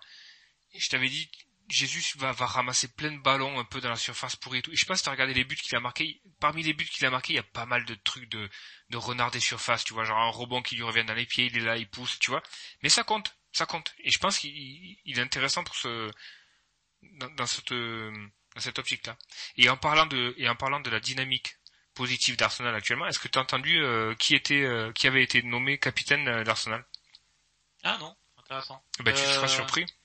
Je vais, je vais essayer de deviner. euh, tchic, tchic, tchic. Si j'étais Arteta, qui je mettrais? Je mettrais euh, Saka ou, ou Emile Smith-Rowe. Eh ben, il a mis Odegaard. Ah ok. Voilà. Et je trouve que c'est quand même, il dit qu'il a, il a vraiment le bon état d'esprit, qu'il, euh, qu'il est euh, emblématique de, de, l'état d'esprit d'Arsenal, de, de tout ce que représente le club, et il lui a filé le brassard. Et je trouve que c'est, c'est un geste fort et ça, ça dénote de ce qui est probablement en train de se passer euh, au- chez Arsenal en tout cas. euh. Alors il y a un mec euh, qui, qui, a complètement été euh, oublié dans, les drafts et il va peut-être revenir aussi. C'est euh, c'est la nouvelle recrue euh, Fabio euh, Vieira quoi. Alors il n'a Mm. pas eu de, de pré-saison parce qu'il a été un peu blessé, mais mais il va revenir dans le mix euh, très très vite. hein. Ouais, c'est possible. Mais je pense que moi, je vais miser, euh, je vais miser une grande partie de mon début de saison sur euh, sur un fail d'Arsenal. Ouais. ouais. Ouais, sur un fail d'Ar- d'Arsenal. Du coup, ne pas prendre Jésus, ce qui fera un gros différentiel par rapport à, aux équipes. Il est dans 70% des Mhm. équipes actuellement. Et et et je mise euh, je mise une grosse partie de ma saison là-dessus. Alors de, de là euh, la cohérence, moi je comprends miser sur un fail d'Arsenal, ça serait pas le premier et puis euh, ils ont un match euh, un premier match difficile donc c'est ça, ça me paraît euh, recevable euh, comme tactique. De là à faire reposer le, le différentiel sur Mitrovic. Alors Bowen jamais mais Mitro. non mais pourquoi pas mais c'est un, c'est un peu chaud quand même quoi. Je Et presque chaud. 40 buts. Hein. Presque Ah. 40 buts. En Il a mis presque 40 buts en Champions League. Ça, on vaut bien 20 en première. Ah Ouais, non, mais- je t'ai dit, il en met 17, c'est bien. Ouais. Tu sais ce qui s'est passé la dernière fois avec euh, avec Mitrovic hein? Tu, Ouais, te, ouais, tu te souviens? Et là, il a 27 ans, là, il est dans, il est dans son prime. Ah Et là, parce C'est que bon. il y a il y a deux ans, c'était quoi C'est quoi il y a deux ans, je sais plus. Il y a hum, il était arrivé en première ligue avec genre 25 buts ou un truc comme ça. Il avait un super calendrier. On avait tous mis Mitro. Enfin moi le premier. euh, il, Fulham s'était troué comme euh, mais mais comme jamais sur les quatre premiers matchs. Et après derrière c'est bon quoi. C'était Reed euh, euh, qui était euh, et Cavallero qui était euh, qui était Et il devant. avait même plus les pénaux, quoi. Non, il avait plus rien, quoi, tu vois, genre, donc c'est... Bon, là, quand même, il- je pense que... Il a appris, il sera toujours dans le... Il sera toujours dans le, dans le mix, et je, je pense que... Mais bon, gros mitro, ça peut très bien être, ok, ça, prend, il, justifie son prix, ça peut aussi être trois blancs en trois matchs, et le match d'après, euh, tout ce qu'il prend, c'est des jaunes à mettre des coups de coude à la 87e parce qu'il est frustré de tout mettre dessus, tu vois. C'est, ce profil-là aussi. Je veux pas trop refroidir, moi, mais... Je suis passé par là, quoi. Ça va se réfléchir. Et j'aime vraiment bien l'idée de... J'ai- pas envie de commencer la, la saison avec un joueur euh, dont je sais au fond de moi euh, qu'il est que c'est pas un énorme joueur de foot quoi, comme Gabriel Jesus. quoi. On le sait quoi. On l'a vu on l'a vu jouer combien de matchs? On l'a vu jouer euh, j'ai peut-être vu jouer 100 matchs quoi. Il est pas très bon quoi. Est-ce que... Mais... Pourquoi il devrait Non, non, il- il deviendrait euh, il deviendrait clinical euh, juste parce qu'il a changé de club? Alors, alors, moi je, je vais me faire, euh, enfin tu vois, je- quand tu regardes les stats de Gabriel Jesus à City, elles sont, elles sont plutôt très bonnes. Ouais. Mais il a ce truc de, de bafouille de football, de, je sais pas si on lui fait un délit de sale gueule aussi, où on a toujours l'impression Ouais, que il a- il- avec ses yeux tombants là. il Ouais, t'as l'impression qu'il il vient tout le temps de louper un péno chaque fois qu'il touche un... Non, mais, tu vois, mais pourquoi pas? Alors, il fait pas, il, il fait pas, enfin, tu vois, il change de club. Moi, je trouve que des fois, t'as des joueurs qui ont besoin d'avoir un déclic. De, je trouve dans son dans son langage corporel, il y a quelque chose de plus détendu chez lui, dans ses touches de balle, dans ses trucs. Je trouve, je trouve ça pas mal. Et le le, le second euh, profil qui lui ressemble un peu dans ce changement de club, déclic, etc. Et puis euh, JB nous avait euh, interpellé là-dessus. C'est Sterling. Sterling à, à Chelsea. Est-ce que Sterling devient un bon joueur à Chelsea? Moi qui déteste euh, Sterling. Non, moi j'y crois pas tellement hein, sur, pour Sterling à, Che- à Chelsea. Moi non plus, mais je Non, pense qu'il va faire ses points. Mais mais je- il va faire ses points, il va gratter des trucs. il- c'est- Il est beaucoup trop cher. Après l'année Oui, prochaine, il, l'année prochaine, il sera sûrement à, à 9, euh, il sera peut-être intéressant. quoi. C'est exactement ce que j'allais dire. Sterling va faire son truc, mais à 10, avant qu'il justifie 10, il part de loin. Il part vraiment de loin. Chelsea, c'est pas une équipe qui marquait trop trop de buts. Bah, on disait ça, puis ils en ont passé 7 à Norwich. Oui. Oui, c'est sûr. Avec euh, avec du Mount. Et... Ah bon, on va passer en parlant de Mount, on va passer à ton équipe. Ouais, alors, euh, donc derrière, euh, j'aurais bien aimé euh, monter mon gardien en 5 et prendre je, te laisse, je te laisse expliquer toute ton équipe, je prends des notes et puis après euh, je te pose des questions. Ouais, donc derrière, euh, j'essaie de trouver le budget pour monter Raya ou un autre un autre 4-5, je suis pas arrêté sur le choix. Euh, en Ramsdale parce que je pense vraiment que Ramsdale peut faire peut faire pas mal de points mais j'arrive pas à trouver le budget donc pour l'instant c'est Raya Ward. Derrière Ramsdale à 5 euh, ouais. Euh, Ramsdale il a 5 ouais. Mais j'arrive pas à trouver les 0,5 euh, donc c'est compliqué. Euh, Trent Alexander-Arnold, Cancelo. Euh, comme toi, Dalot. Euh, alors pourquoi Dalot Déjà parce que je pense que Wan Bissaka est vraiment dedans physiquement et puis il est pas il est pas doublé par son coach. Et l'autre l'autre aspect positif de Dalot, je trouve, c'est que j'ai regardé euh, j'ai regardé Manchester jouer, je trouve que ça combine quand même vraiment bien avec Ja- Jadon Sancho. Euh, et je pense que euh, c'est un couloir qui peut bien fonctionner. Et à 4.5, ça me paraît, euh, ça me paraît raisonnable. Et puis bon, un 4.5, c'est facile à changer. Mm. Donc, euh, donc ça, ça me paraît bien. Neko Williams, je pense que Neko Williams, à part si tu peux pars en 5, euh, 3-2 ou 5-4-1, euh, c'est c'est quasiment obligé quoi. T'es obligé de prendre. Il est euh, ce, ce 4.0 là. Je pense qu'il sera dans énormément d'équipes. Et donc le dernier défenseur, moi j'ai fait l'autre choix par rapport à toi. J'ai pris Robertson plutôt que Luis Diaz. Euh, Non, mais c'est pas. Enfin, je vais. je- ça me semble très bien. Je vais réfléchir aussi euh, jusqu'à jusqu'à la fin parce que parce qu'il a un million de moins que Luis Diaz aussi. hein. Oui, oui. Alors, euh, si tu réfléchis euh, différemment, il, il est pas vraiment à 1 million, il est à 0,5 parce que parce que tu t'en baisses un en, tu vois, tu baisses ton milieu en 4.5 et si tu remplaces Robertson par Neko Williams, il est à 4 pour ce compas Neko Williams. Mais mais ouais, il y a il y a un million. euh, Enfin, pour moi, Robertson. Alors, est-ce que Robertson va être affecté par euh, les cinq changements et C'est un, c'est c'est un- une question. Il a euh, 29 ans. euh, Je regarde, il a il aura 29 ans en mars cette année et euh, et Tsimikas est un est un bon challenger. Il part avec beaucoup d'avance bien sûr, mhm. mais euh, c'est un bon challenger. euh. Après, il faut voir, tu vois. Je, je pense Klopp a pas trop euh, l'habitude de changer, euh, faire des changements euh, early. Donc, au final, tu vois, si Robertson euh, devient Tsimikas assez souvent en première ligue au bout de 70 minutes, c'est beaucoup moins emmerdant que si c'est à la 55e, tu vois. Et même, à la limite, ça peut être même presque un bonus, parce que s'il sort à la 70 et qu'il a encore le clean sheet et que ça saute derrière, tu vois. Mais euh, c'est quand même quelque chose qu'il va, qu'il va falloir regarder, quoi. Pour info, je viens de voir ça. Le, le fils euh, de Andrew Robertson euh, s'appelle Rocco Robertson et je trouve ça très stylé. Roro J'aime beaucoup. Rocco, Ouais, mais du coup, ça fait euh, Roro, quoi. ça fait Roro. Ça fait Roro. Et, voilà. Et, euh, donc après, dans mon milieu, euh, Salah. Euh, Ouais. Donc Salah, pour moi, c'est lié à Haaland. Euh, pourquoi? Parce que Tu veux un, tu veux un premium dans chaque ligne? Non, c'est pas pour ça. C'est que pour moi, Haaland euh, a un plafond qui est énorme, mais il y a un vrai risque de rotation ou de bribes de match qui sont rognés ou alors, enfin, tu vois, du, du pep quoi. Mais pour pour moi, Haaland est tout à fait capable de claquer 4 buts en, en 25 minutes avec City quoi. C'est donc le temps de jeu, euh, c'est un problème pour le capitana. Donc moi, pour moi, Haaland est dans mon équipe forcément si j'ai une option de capitana derrière qui euh, qui tient la route je, je serais je serais toujours un petit peu euh, méfiant ou pas à l'aise de Captain euh, Haaland sur un match de City quoi. J'aurais toujours peur qu'il joue pas ou alors qu'il rentre pour deux minutes ou enfin tu vois les, les conneries du genre. Enfin, Je le vois pas rentrer pour deux minutes. Non, deux minutes, tu vois le schéma quoi pour rentrer pour 15 minutes mais Ouais. si le match est gagné, il n'y a pas de raison de trop qu'il rentre. Donc pour moi, c'est Salah mais Salah et Salah sera probablement perma captain ju- jusqu'à game week euh, le 8 ou 9 ou enfin tu vois jusqu'à la première Ouais, on peut, on peut, on peut évacuer euh, la rubrique euh, Captain pour la Game Week Bah, 1, sauf moi, si, ça, là, sauf si Pep dit euh, Haaland, euh, Haaland va quoi, débuter contre euh, Bournemouth en, Game Week 2, il va jouer 90 minutes et, euh, et il va falloir qu'il en mette 4, sinon il sera pas titulaire. Enfin tu vois, Haaland en Game Week 2 ça, ça, ça marche aussi quoi. Mais euh, l'idée générale, c'est que pour la- Salah pour te la donne une, une option pour la de. Game Week 1. Oui, oui, moi c'est ça là. Il n'y a pas de, Mm.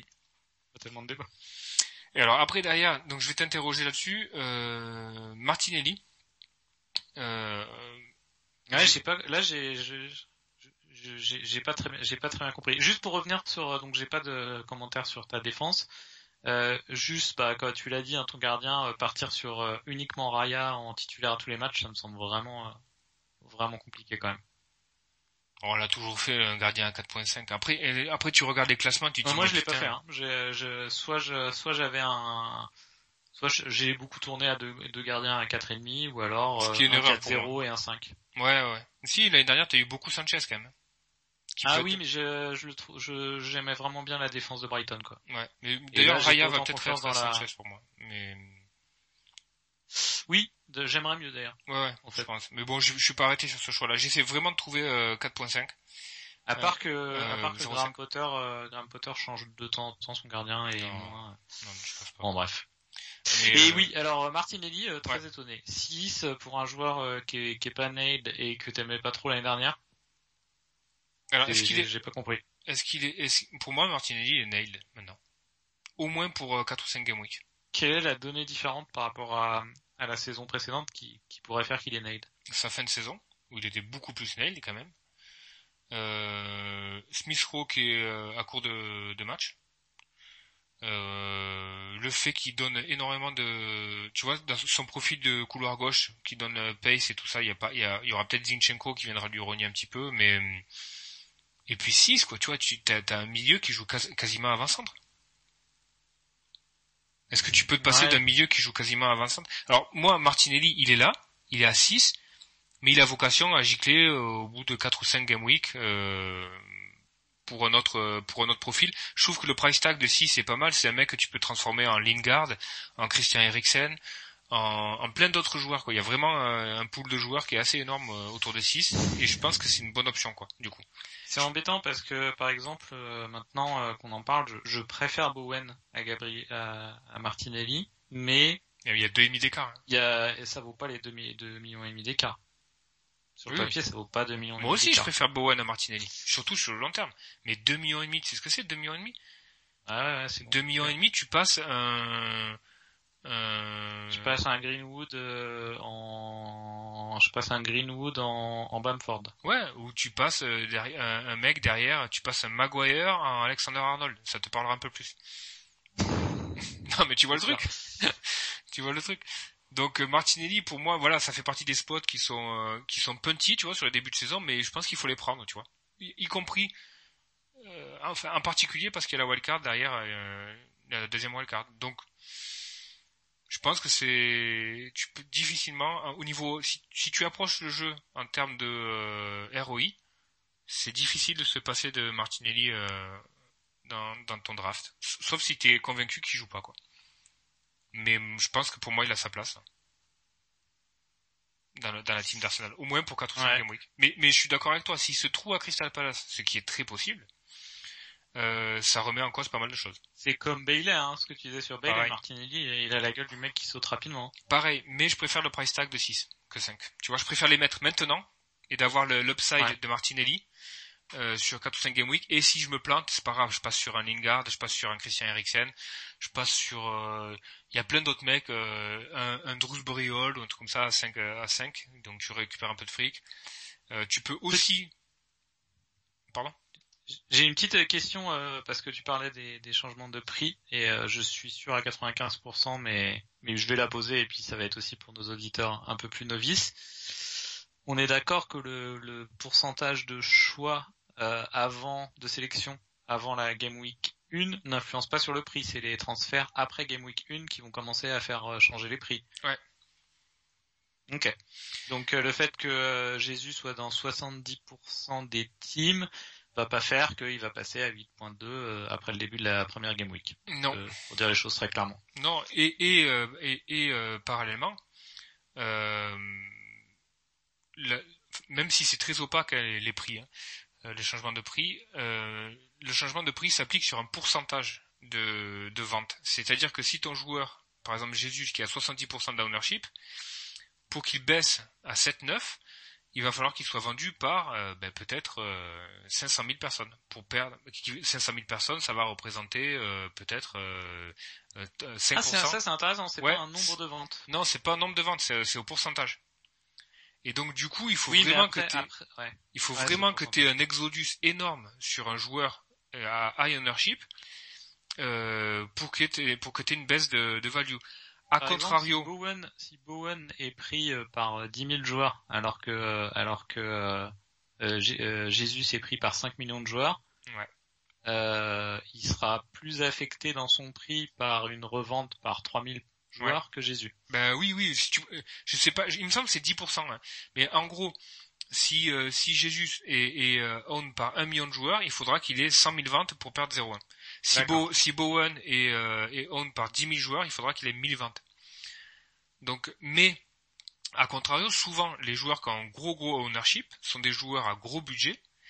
Et c'est souvent eux qui ont des gros gros exodus au niveau des ventes parce que les mecs se disent merde, je peux pas mettre euh, 8 ou 10 ou 11 ou ça. sur Haaland. Je peux pas mettre 11-5 sur Haaland euh, et le mec met pas un pion quoi. Donc c'est les premiers mecs qui sont vendus, tu vois. Donc euh... donc faut faire vachement gaffe à ça quoi. Mais c'est pas parce que euh, j'ai juste un gros ownership que euh, que qu'il va euh, qu'il va être qu'il va perdre un prix plus que plus rapidement comme Bowen ou un truc comme ça quoi. D'accord. Bah écoute, euh, très A priori c'est des pourcentages. Mais bon, voilà quoi. Et par exemple Jésus j'ai j'ai pondéré le truc, je pense que c'est assez safe parce que quand tu prends Jésus, même s'il blanque pendant deux matchs, tu regardes Jésus, tu prends le calendrier, tu vois. C'est pas comme un, c'est pas comme un, un autre type de joueur où tu te dis, ben je, je prends le truc et si ça marche pas, je, je vends directement. Tu vois ce que je veux dire? Jésus, si tu si tu le prends, tu dis bon allez, il blanque les deux premiers matchs. Derrière, le calendrier est tellement bon que c'est que on va laisser on va laisser on va laisser venir un peu, tu vois. Ça ça va finir par rentrer. Alors j'ai une question par rapport à ton équipe sur des absents plutôt. Euh, on sait que tu es fan de Bruno Fernandez à 10. Est-ce que euh, est-ce qu'il est est-ce qu'il a été un petit peu dans ta réflexion, sachant que là c'est un énorme différentiel. Quasi personne ne l'a. Il est dans 3% des équipes seulement actuellement. Non, il l'a jamais été parce qu'en fait, le... on sait pas comment euh, United va jouer, on sait pas si Ronaldo va être encore là. Euh, c'est trop. Tu vois, Bruno, et tu me dirais Ronaldo part, Bruno à l'épéno, euh, il va jouer en 10.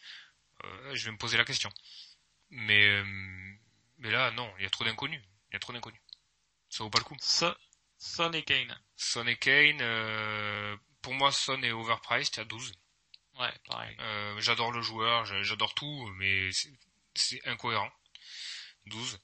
Pas overpriced. Il est overpriced, mais pas énorme, pas de beaucoup non plus. Tu vois, à à 10 pour. Euh, Ouais, 10, c'est beaucoup de millions. réfléchir quoi. Oui, moi aussi, mais c'est beaucoup de millions. Putain, quand tu fais Oui. ton équipe et que te- tu dispatches 2 millions, tu peux Ah oui, faire oui, des non, trucs non, ouf. 12, c'est beaucoup trop. Ouais, ouais. Mais euh, et Kane pour Haaland, il y a un débat. Il y a un vrai débat. Et d'ailleurs, plus de, il est plus own que, que, que actuellement. Ouais, ouais, ouais. Je préfère Haaland, mais mais mais pff, le gars qui met Kane dans son draft, euh, je, je comprends aussi quoi. Pas de souci. Bah moi je comprends pas tellement à vrai dire. Ah ouais? Je comprends pas tellement, il est quand même en il est ah faudrait que je re- regarde ses stats, il est quand même en il est quand même en baisse sur les deux trois dernières Ouais, saisons. Il a fait une belle pré-saison quand même là. Il, a mis des beaux buts, euh, mais après toujours toujours pareil, les Spurs. euh, Pareil, lui, pareil, il a il va il va avoir 30 ans cette année. Non, il vient d'avoir 29 ans euh, cet été donc Je sais moi- pas. pour moi, ce qui fait le, le distinguo entre Kane et Haaland, c'est qu'il y a quand même une, une- même si on peut arguer qu'on ne sait pas encore comment euh, City va jouer avec un neuf, etc., etc. Tu sais que la probabilité pour que City mette des branlés à, à des équipes sur les huit premières game week est vachement plus élevée que les Spurs, quoi. Bien sûr. Donc tu auras probablement euh, City à la fin de la Game Week 8 qui aura mis euh, une moyenne de entre 20 et 25, euh, 25 pions, tu vois, je dis- enfin 3 buts par match ou un truc comme ça, ce qui est tout à fait possible. Et les Spurs qui peuvent se retrouver en Game Week 8 en ayant marqué 10 buts, c'est pas complètement incohérent. Non non, c'est pas incohérent. Peut-être pas, euh, peut-être mais peut-être pas, aussi, aussi euh, le, pas, pas un delta peut-être aussi gros, mais peut-être euh, à la Game Week 8, il peut y avoir 8 ou 10 buts d'écart de marqués euh, entre les entre les Spurs et les euh, et, et City et forcément ça affecte le, le débat Kane et Haaland quoi. Forcément. En tout cas, en tout cas, cette, ce, choix entre Kane et Haaland va, va,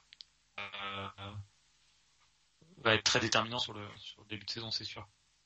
Après, Haaland, c'est sûr, qu'il va Non, falloir. Il y a aussi un scénario où il marque, euh, où il marque un nombre de buts assez proche, mais ça peut potentiellement être très très impactant sur nos débuts de saison. Ouais, ouais. Mm.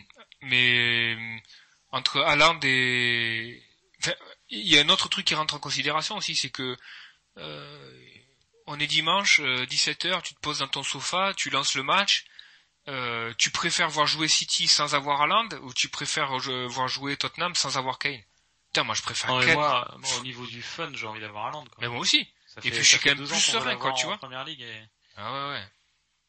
Non, mais je pense qu'il a des potentiels à faire kiffer, des moi, je vais, monster je rolls, vais, quoi. je vais mettre mon, je vais mettre un maillot City, moi, pour le regarder, quoi. Ouais, non mais et, moi je pense qu'il peut faire des monster rolls quoi. Il, il- je Ah pense oui, que je pense que Haaland cette année va battre le record de triple digit. Alors il va pas faire des 25 points et peut-être des trucs comme ça, mais je pense qu'il va faire très régulièrement plus de 10 points, mais très très régulièrement. Donc Non, mais euh, clair. donc donc voilà, après c'est euh, il, Non, il- je, il a, je, réfléchis, il- je. Pour moi, il y a, je vois pas d'argument qui justifie de prendre Kane à la place d'Haaland. hein. bah, Haaland, il a un fear factor qui est vachement plus euh, enfin plus grand que Kane, je trouve, mais Mm. bon après on peut on pourra revenir un peu sur, euh, sur le truc mais euh,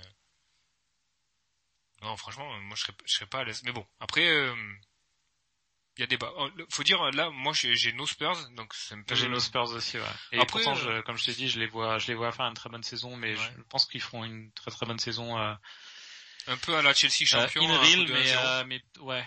Mm. Dans ce style, quoi, à la Chelsea de Conte ou à la Chelsea de Mourinho, quoi. Ouais, ouais. Mm.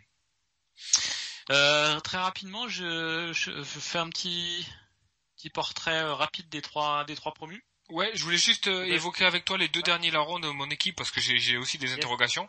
Mason Mount, euh, Ah oui. alors moi Ah je suis euh, je suis un fan de Mason Mount depuis euh, depuis toujours. Je trouve qu'il a il a deux attraits. Le premier c'est que je pense qu'il est super nail à Chelsea et que c'est lui qui va être l'animateur offensif parce que c'est pas Vers qui va le faire, c'est pas Werner qui va le faire. Donc je pense que ça va il va être un peu la, la, la plaque tournante et je pense qu'il a vraiment la confiance de Tourelle. Et euh, potentiellement, je pense qu'il peut avoir les pénaux s'il n'y a pas Jorginho, à voir. Euh, Chelsea a quand même un calendrier qui est plutôt euh, plutôt bon, donc euh, ça me semble assez cohérent comme pic. Il, a les, euh, les 7 pieces, euh, enfin une partie des 7 pieces. Et puis il a ce price tag à 8 qui permet de bouger assez euh, assez facilement vers un, vers un autre type de joueur quoi. Donc euh, si ça part en cacahuète, tu peux tu peux moduler quoi. Ouais. Euh, Ça c'est mon approche. Mais après je je je, je sais pas. euh, si t'avais eu un, si t'avais un, un quatrième spot de Liverpool, tu prends, euh, tu prends Mount ou Luis Diaz? Hmm, je prends sur le début de saison, je prends Luis Diaz. Et euh, et euh, et entre Bowen et Mount, tu préfères Mount? Ben déjà il y a 0,5 d'écart donc. Il y a euh, 0,5, ouais. Et oui, je préfère Mount, ouais. Je trouve que le calendrier de Chelsea est pas mal. Ouais, je préfère Mount. Et puis, si tu veux, j'aime bien, j'aime bien le joueur, j'aime bien le voir jouer, j'aime bien le voir évoluer. euh, Il y a un truc qui me plaît. Et, et ça, et ça aussi, ça, parce que j'ai quand même deux loustiques que j'aime pas, Martinelli et Jésus dans mon équipe, donc il faut quand même que je fasse du glow-up un peu dans cette équipe. Il y a, mon dernier euh, milieu, c'est Aronson. Alors, je sais pas si t'as suivi un peu, un peu euh, Aronson à Leeds. Non, t'as, Euh, t'as un 5, t'as un autre milieu à, Ouais, à c'est 4,5 là.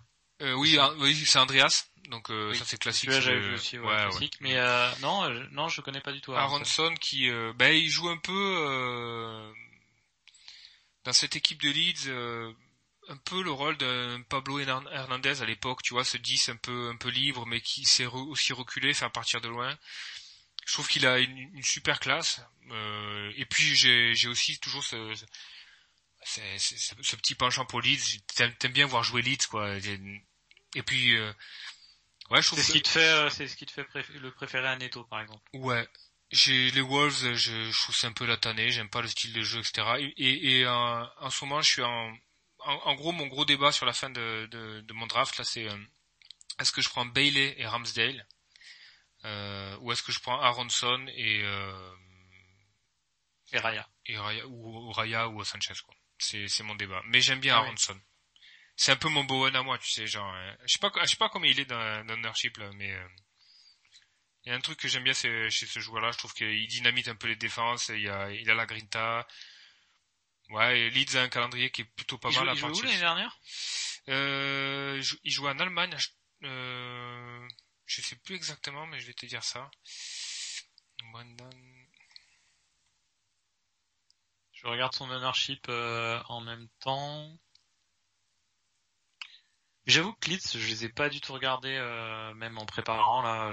le, passage euh, l'après Bielsa, je vis très mal l'après Bielsa, j'arrive plus trop à m'intéresser à l'équipe. Il a 0,6% de ownership. 0,6 mm. Pas mal. C'est un vrai, c'est un, vrai, différentiel. Ouais, c'est un vrai différentiel. Donc il jouait avant, je vais te dire ça. Euh, Salzbourg, en Autriche. D'accord. Ouais. Ah, j'aime bien. J'aime bien. C'est mon petit, euh, tu vois, c'est mon petit plaisir. C'est mon petit mitro. Ouais, bon, il te coûte, euh, il te coûte moins cher, mais euh, non, c'est pas mal. Non, moi pour le coup, il y a aucun joueur que je, que je vraiment je déteste, et c'est une, c'est aussi je, je, je, je privilégie quand même encore un peu le plaisir, quoi. Ouais, ouais, non, mais c'est sûr. Le Haaland versus Kane, il est vraiment dicté par le plaisir, j'ai même pas réfléchi. Euh, Luis Diaz, j'aime vraiment beaucoup. Euh, pareil, peut-être que peut-être que ça vaut pas les 1 million de différence avec Robertson, mais euh, j'avoue que j'ai vraiment envie de regarder les matchs de, Liverpool en, en, ayant Luis Diaz, qui est euh, qui a combien d'ownership? Euh, Il est à ah il est il est à 24%, il est quand même. Ouais, quand même. C'est pris quoi. Il y a, il y a des clubs qu'on a complètement omis. J'avais listé quelques quelques joueurs qui qui me posent question aussi. Euh, je sais pas si tu les as considérés à un moment ou un autre. Euh, Madison. Pas du tout. Ok. Jamais? Non. Euh, euh Leeds, je sais, euh, Leicester, je sais pas où ils vont cette année. J'ai l'impression qu'on est arrivé à la fin du cycle de Brendan Rodgers. Je je les sens, euh, je les sens s'écrouler cette année quoi. Je les sens pas bien. Euh, les United, Sancho, Rashford, ma Martial. Tu les as considérés à un moment donné ou pas? Non, pas du tout. Pourquoi? Et toi? Bah, j'attends vraiment de voir ce que ça donne. Euh, ouais, pareil. Je pense qu'il y, a du potentiel, surtout qu'ils sont pas chers. Il va y avoir 6.5. Il va y avoir des mouvements aussi pendant le mois d'août, hein, je pense, sur, ce club, des, achats et des ventes. Je pense que Ronaldo va finir par partir mhm. et qu'ils vont euh, et qu'ils vont euh, ils auront ils auront du salaire potentiel pour attirer un autre gros joueur à la place. Ça va, ça, je pense que ça va vraiment beaucoup évoluer. Quoi. Il y avait, il y a peut-être Frankie De Jong qui va finir par arriver. Euh, ouais, mais ils peuvent euh, pas. le mec a dit non depuis un mois, quoi. Enfin, à un moment donné, il faut lâcher l'affaire, quoi. Tu vois, c'est, c'est, c'est de l'acharnement, quoi. Ouais, je sais pas si c'est ah. vrai. Je pense que c'est le, je pense que c'est le Barça qui donne des fausses, des fausses tu crois il dit non. Il paraît que Chelsea veut hijack le, le truc là et le faire venir. Hmm. Tiens, mais, et, et, ma dernière question, le Chelsea, les latéraux, quoi, euh, Chilwell et euh, Rhys James, est-ce qu'ils sont, est-ce qu'ils ont été à un moment donné dans le mix pour toi? Rhys James, oui, parce que les 1 million de différence avec euh, Cancelo, ils se considèrent. Hmm. Euh, il y a le problème qu'il ait des blessures, quoi. Ouais, et on parlait des drafts et de la flexibilité des drafts. C'est ce que j'aime bien aussi avec le, plutôt que de faire Neto Bailey, c'est ce que j'aime bien aussi avec Martinelli, c'est qu'il est à 6. Donc si ça part en cacahuète, euh, tu peux descendre Martinelli en, en, en 5. Et si tu as gardé 0,5, tu montes euh, tu montes Dallo en 6 à, Rhys James, tu vois, ou Gilwell ou un truc comme ça. C'est c'est une possibilité, tu vois, que te donne la, cette flexibilité. Plutôt que d'avoir euh, deux deux milieux à 5 ou 5-5, d'en avoir un légèrement plus cher, ça te permet d'un un double move de, de changer un peu ta, ta ligne, quoi. Mais bon. Ouais. Je pense que ouais, moi aussi et Chelsea derrière, j'attends de voir quoi. Et j'ai pas du tout confiance en Mendy, mais euh, après faut voir. Ils, essaient d'acheter Fofana. Euh, j'ai, moi il y avait Averts dans mes réflexions quand même. Bah, mais non. Tu peux pas. Bah, euh... attends, je regarde à combien il est. C'est un forward là cette année, non? Ah, il est forward cette année. Ouais. Forward à 8 Forward à Forward à 8. alors je, je, je prends un, on est dans on est dans l'émission des paris. For, mhm. euh, je je je prends le pari, on vérifiera, je le note. D'ailleurs, je vais faire un fichier euh, de tous les paris qu'on prend euh, et on fera une revue à, la, ça. à la 38e journée. Ouais, ouais. Donc Ouais. là, toi, t'as- qu'est-ce que tu as dit depuis le début? Je Euh, Mendy, euh, podcast. Mendy va perdre sa Ah place. oui, Mendy euh, perd sa place. ouais. Alors moi, je place le pari que Havertz aura plus de points que Gabriel Jesus à la fin de la saison. Ok. Il en avait dit un autre pari aussi, je sais plus ce que c'était. Ah oui, bah, moi, toi, Spurs, champion. Ouais, ouais, j'espère champion. Ouais, c'est pas vraiment un pari parce que Oui, c'est plus fun. C'est juste la cote était bonne quoi. Ouais. Mais là, en vrai pari, je, je crois vraiment qu'Havertz aura plus de points que Gabriel Jesus. D'accord. Et ils ont le même prix. Et il est euh, dans 4% des équipes alors que Jesus est dans 70% des équipes. Ok. Là, j'ai pas de Il y a- spot, euh, y a une pas autre- de spot à 9 mais à, à 8 en, en attaque mais euh, mais je prendrais euh, si jamais je re- revois mon équipe euh, je prendrais ce pari euh, Havertz à la place de, de Jesus. D'accord. Dans, dans ces, il y a une autre équipe qu'on n'a pas évoquée aussi, et dans ces spots-là de mid-price euh, au milieu, c'est assez intéressant. On l'a pas évoqué parce que c'est un peu, euh, c'est un peu difficile, dans un calendrier très difficile au début de la saison, c'est Crystal Palace. Avec euh, Olysée, euh, tous ces gars-là au milieu qui, qui ont le potentiel de Zaha qui est encore à 7, euh, qui ont le potentiel quand même de, de faire pas mal de points et de- d'être des enablers au milieu qui sont assez intéressants je trouve. Ouais, et alors ils ont perdu Connor Gallagher, qui était quand même un, Ouais. un pion euh, très important, qui est vraiment, là pour le coup, il est un chouïa trop cher, mais s'il avait, il est à 6 à Chelsea, à 5,5 ou, à 5,5, euh, j'aurais pu, j'aurais pu le prendre à la place de Neto par exemple. Il jouera pas. Franchement, pff, il jouera pas. Tu veux le mettre où? Ouais, enfin il jouera, euh, enfin il jouera un peu quoi. Bon, un peu, ouais. Tu penses que euh, Gallagher, il est devant, euh, il est devant Jorginho, il est devant Kovacic, il est devant Loftu- euh, euh, Euh, je pense qu'il est devant tous ces joueurs sauf, euh, sauf Jorginho. Ouais. il est devant Kanté? Non, tu... personne n'est devant Kanté. Tout le monde est derrière Kanté à lui courir après. Ouais, ouais, c'est un peu compliqué avec Conte et Jorginho quand même, c'est sûr. Mais beau joueur, Euh, on a, on a Ouais, envie de le super. voir, euh, on a envie de le On a voir envie de le entrer voir. quoi. Ouais. On a envie de le voir, le voir euh, réussir à Chelsea, quoi. On a envie de le, le voir à Fulham lui mettre des galettes à, à Mitrovic. Exactement, exact, exactement. Euh, moi, Broya, je pense que je vais trouver un moyen de le rentrer là. J'y crois vraiment. Ouais. Je pense tu peux pas, que- tu peux pas dire à la fois que Havertz va outscore euh, Jésus et que et, et croire en Broya. Il faut choisir. Il faut choisir ton neuf de Chelsea. Si, si, Havertz va outscore Donc, Chel- ouais. et Broya euh, fera un peu moins de points qu'Havertz, mais Donc Chelsea 200 va marquer 95 buts cette saison. Je sais pas, mais bon, si c'est Mount qui assiste, ça va, c'est pas le problème. ouais, ça va. Euh... Non, non, mais en tout cas, beau pari, hein, beau, beau pari ton joueur de Leeds euh, au milieu de terrain.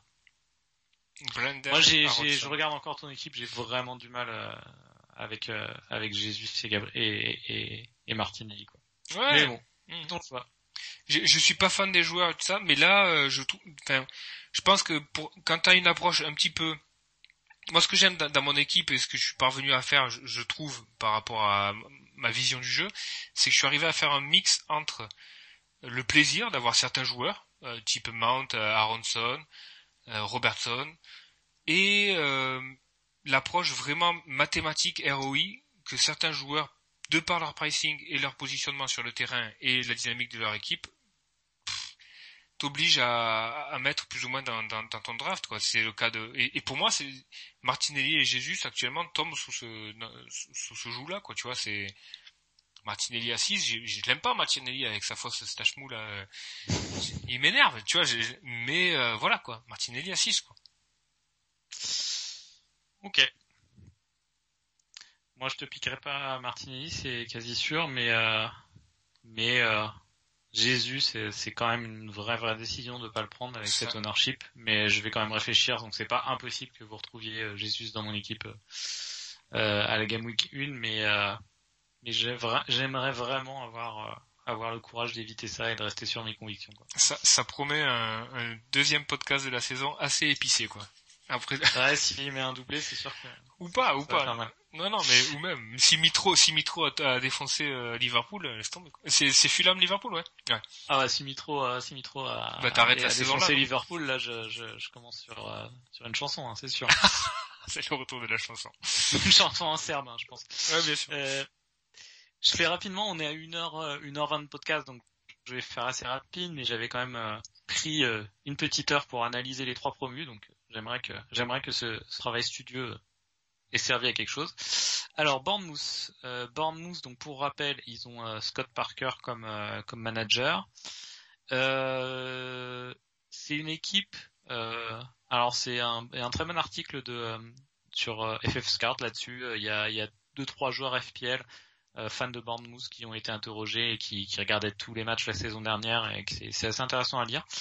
Je vous le conseille si, si, ça vous intéresse. Donc euh, c'est une équipe qui presse beaucoup en, début de match, mais par contre qui est très très frileuse quand elle se met à, mener, donc euh, qui rapidement euh, rapidement baisse euh, baisse euh, son assise défensive après après un but. D'ailleurs ils ont beaucoup de matchs gagnés par un but d'écart.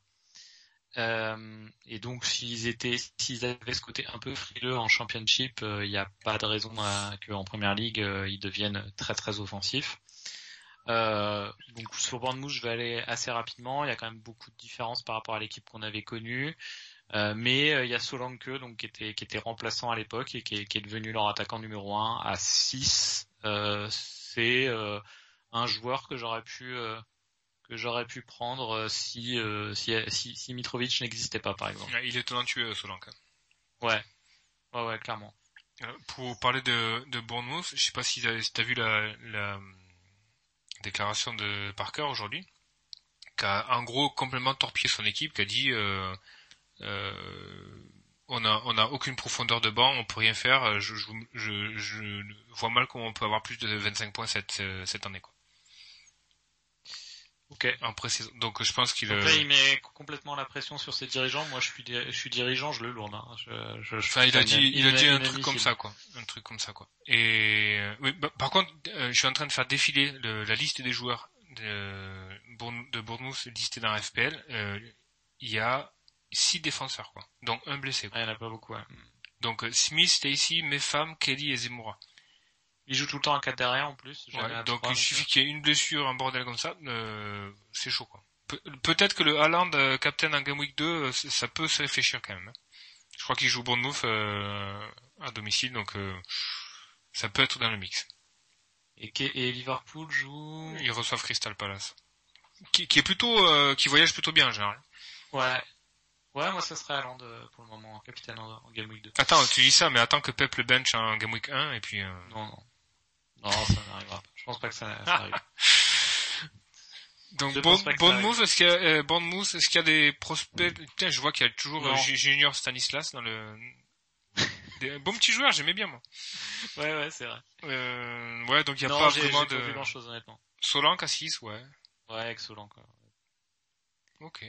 Alors sinon Fulham, euh, donc euh, Fulham leur euh, entraîneur, j'ai pas noté là, c'est le l'ancien entraîneur portugais de euh, Watford, je me rappelle plus son nom, euh, mais qui a un qui a un jeu de qui a un jeu de basé sur la possession, euh, assez offensif. Pour le coup, eux continuent à attaquer. Marco Silva, ouais. Marco Silva, voilà. C'est bien l'anci- l'ancien de Watford, hein, Ouais, ouais.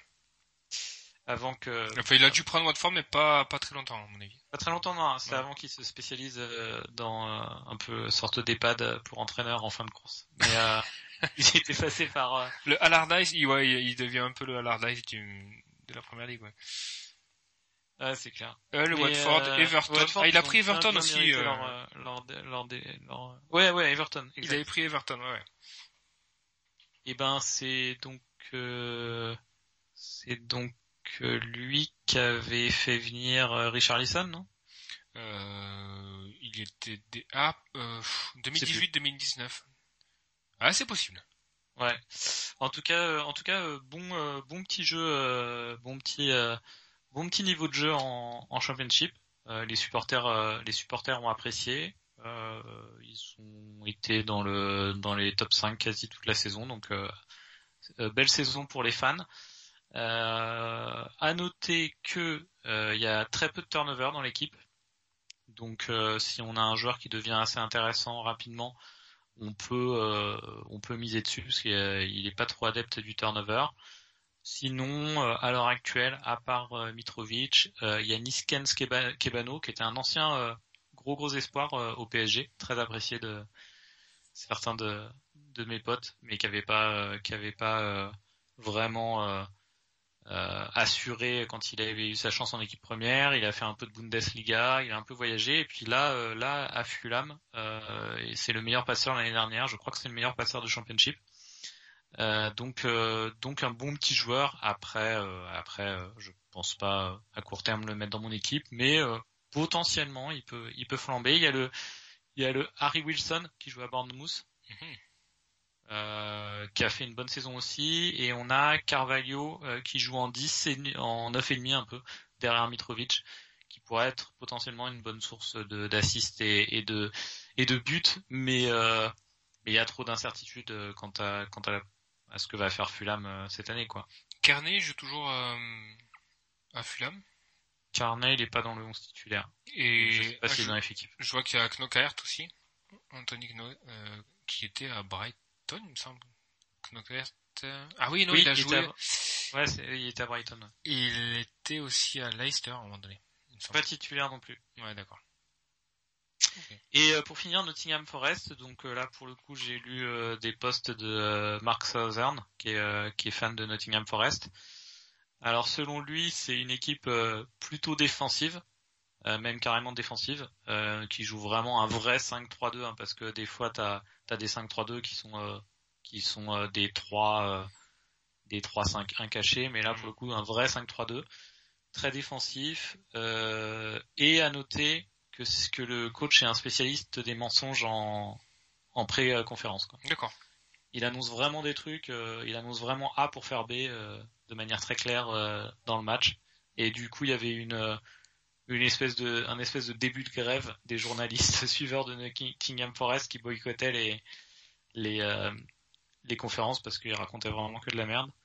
Mais euh, donc du coup, j'ai pas grand chose à en tirer à part, que, euh, à part que Neko, Williams est dans une équipe qui joue défensive. Donc ouais, Brennan Johnson le, qui qui est plutôt bon hein, a priori devant. Super stat et qui qui pourrait être une option une option de assez solide si tu passes en, en 4-3-3 ou, euh, ou en 3-4-3 quoi. Donc en attaquant. Il vaut combien? En attaquant, ouais. 6. D'accord. D'accord. Bon 6, euh, je préfère mettre les 0,5 pour, euh, pour Mitro, mais, mais pourquoi pas. pourquoi pas. Je suis d'accord. Euh, donc bah on va conclure. En tout cas, euh, vraiment sympa d'avoir repris euh, repris le podcast. Là, la, la, la tension, la tension et, l'excitation pour le début de saison monte monte bien. content aussi d'avoir fait le, break et, et d'être revenu un peu frais. Donc c'est le moment de c'est le moment de donner ses ambitions ses ambitions pour la saison. Alors, on va parler d'abord d'abord mini league et après et après overall sachant que c'est un petit peu lié parce que euh, la mini league est quand même bien bien relevée donc euh, ouais. genre une win de, la mini league doit correspondre de notre mini league doit correspondre à un top 3000 euh, ou 4000 ouais je dirais ouais, peut-être pas trop, mais top 5, 6 ou 7000 à coup sûr. Je pense que le premier de notre mini league, il sera vraiment, il y a de grandes chances qu'il soit dans le top 5K et et, et, il sera sûr dans le top 10K, je pense. Ouais, le, L'objectif pour moi, bah, c'est euh, donc la victoire dans la mini league qui, qui propulserait euh, à, à, peu près a priori autour d'un top 10k. Euh, donc ça, je pense, c'est un peu l'objectif pour tout le monde. Après, la question, il faut la poser un petit peu euh, autrement. Pour toi, c'est quoi une saison réussie aujourd'hui en ranking au niveau FPL Alors moi, je me mets en saison réussie. Euh, Saison réussie, euh, top 10 de la mini league, euh, 50 50k, top 50k, on va dire c'est une bonne une bonne une saison réussie. Et une bonne saison, ce serait euh, top 5, euh, ce que je considérerais comme une, une, très bonne saison, top 5, euh, non, podium de la mini league et, et top 10k. Sachant que sachant que le delta, franchement, entre le entre un top 10k et un top 50. Les deux, les deux sont le, les deux sont une bonne saison. Hein. Et le, le delta, ça doit être, ça doit se jouer à 4 ou 5 bons capitana, quoi. Oui. Oui. C'est pas, c'est pas énorme. Hein. Les saisons, les saisons franchement ratées, pour moi, ce serait vraiment une catastrophe. Ce serait au-delà de, euh, au-delà de 300K overall et puis, euh, et puis genre, euh, après la 20 e place dans la mine. Là, c'est vraiment, ça serait vraiment honteux. Ouais, parce que je pense qu'entre, entre, pour moi, une, cité dans le top 50K, c'est vraiment une saison réussie. Je pense que c'est que t'as, as vraiment bien managé ton équipe, t'as, t'as vraiment été cohérent, ce qui fait vraiment après le distinguo entre un top 50K et puis un top 10. 10K, c'est euh, bah, sûrement que tu as réussi tes capitanas, tu as eu euh, un coup de chance ou, deux sur des early transferts ou des choses comme ça, mais euh, je pense que un mec qui fait 17 millième ou un mec qui fait 35 millième, ils ont quasiment un peu la même saison, ils ont un peu réussi la même saison quoi. Oui, oui. Oui, oui. C'est sûr. Après, on dit ça, mais, on, dit ça, mais on voit quand même euh, encore, il y a quand même, il y a quand même, on connaît quand même pas mal de joueurs qui, euh, qui ont réussi à faire des, des top 10K réguliers euh, sur 4,58. Hein. Ouais, c'est clair. Ouais, il y en a. Ils sont rares hein, quand même de ne pas avoir autant de, de variances, mais mais c'est vrai qu'ils existent. Ils existent. les Fabio, les Fabio Borges et tout ça, et, ouais, ouais, ils sont sont impressionnants de, enfin tu vois, de, de constance quoi. C'est clair. C'est clair. Bon, bah, plus que bah, plus que quatre jours avant le début de saison. Euh, potentiellement des changements par rapport à nos drafts, mais ce qui était intéressant, c'était c'était c'était les discussions. Moi, ce qui ce qui ça va être plutôt euh, comme euh, pour résumer. Donc moi, les ce qui reste euh, en réflexion, c'est c'est c'est Bowen versus Jésus et et Luis Diaz versus Robertson. Bon, j'espère pas pas me retrouver avec exactement ton équipe euh, à, la, à la deadline, mais je, je, je, pense pas. Et toi, euh, toi pour le coup, bah, tu nous as dit c'est euh, c'est ton gardien et puis et puis ton quatrième milieu de terrain. Ouais, Aronson, Bailey, faut que je, faut que j'étudie un petit peu tout ça, mais je trouve c'est c'est j'aime bien Aronson, j'aime bien le, le, côté fun et puis j'aime bien Leeds.